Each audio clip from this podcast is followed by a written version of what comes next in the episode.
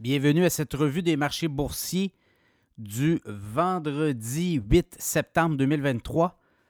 Euh, écoutez, semaine qui se termine dans le vert aux États-Unis, pas au Canada, mais aux États-Unis. Et ça un petit, on peut dire que c'est un petit baume là, sur une semaine euh, très euh, pénible au niveau des, des investisseurs. Je regarde le TSX a fini à 0,03% moins 0,3 dans le rouge, à 20 074 points, le SP 500 en hausse de 0,14% euh, donc 4 457. Le Dow Jones en hausse de 0,2% 34 576. Le Nasdaq en hausse de 0,1 donc, voyez-vous, là, c'est très, très. Euh, il n'y a pas de grande direction. Là. 13 761 points. Le pétrole en hausse de 44 cents, 87 et 31 WTI.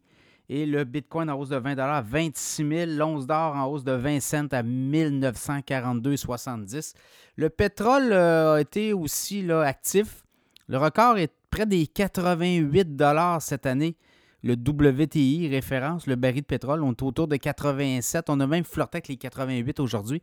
Donc, on est, euh, pas mal, euh, comme on dit, au, plafond de ce qu'on a atteint cette année. Et il reste quand même euh, passablement de semaines là, avant de voir peut-être le pic.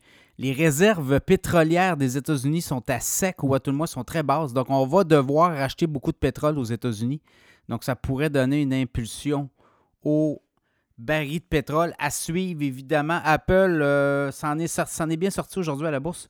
Voyez-vous, là, une hausse de 62 cents. Donc, on a freiné cette euh, descente boursière, notamment provoquée par la Chine qui euh, parle maintenant de boycotter les iPhones pour ses employés de l'État. Donc, ça a fait réagir aux États-Unis. On a lancé des enquêtes sur Huawei, sur ces nouveaux cellulaires. On dit que Huawei a des nouveaux téléphones hyper puissants avec des euh, microprocesseurs euh, qui pourraient être très douteux selon le gouvernement américain. Vous voyez là où on en est, là, on est dans une logique, une espèce de guerre euh, politique, économique. Donc, est-ce que ça va se répertorier sur d'autres sites? Est-ce que ça pourrait dégénérer au cours des prochaines semaines?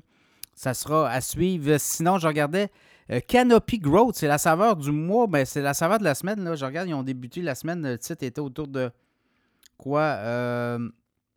Autour de, je regardais lundi, mardi, autour de 75 sous, à 1,27 donc, on a quand même euh, une bonne progression de quasiment de 50% euh, Canopy Growth produit du cannabis, oui. Euh, produits dérivés aussi. les headables, qu'on appelle les, les, produits comestibles. Mais euh, là, avec le gouvernement américain qui semble vouloir peut-être démontrer une ouverture, oui, le cannabis est euh, légalisé dans certains États aux États-Unis, mais ce n'est pas partout. Donc, ça pourrait permettre à Canopy Growth d'espérer une croissance de ses revenus euh, au cours des prochains trimestres. Donc, ça sera à suivre aussi pour Canopy Growth. Mais si le marché américain s'ouvre tranquillement, ben, ça pourrait être des bonnes nouvelles pour le producteur de cannabis canadien. À la bourse, le symbole, c'est Weed. Alors, euh, c'est un peu ça qui fait le tour des grandes nouvelles. Je vous dirais que c'est très flat. La semaine est négative à la bourse, ne cherchez pas.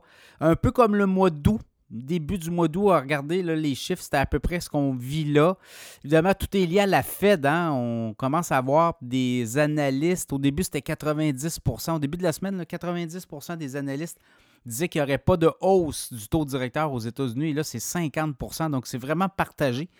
Est-ce que la Fed va intervenir? Elle laisse planer le doute qu'elle pourrait le faire. Bon, évidemment, les banques centrales sont comme ça. Il faut décoder le, décodage. Ça prend un décodeur pour décoder le décodage. Mais euh, est-ce que l'économie américaine, quand même, on a vu les, les, inscriptions au chômage euh, moins fortes que prévu. Ça pourrait donner des munitions. Euh, et encore des données économiques à suivre la semaine prochaine. Donc, dans ce contexte-là, ben, beaucoup, de, beaucoup de volatilité sur les marchés boursiers.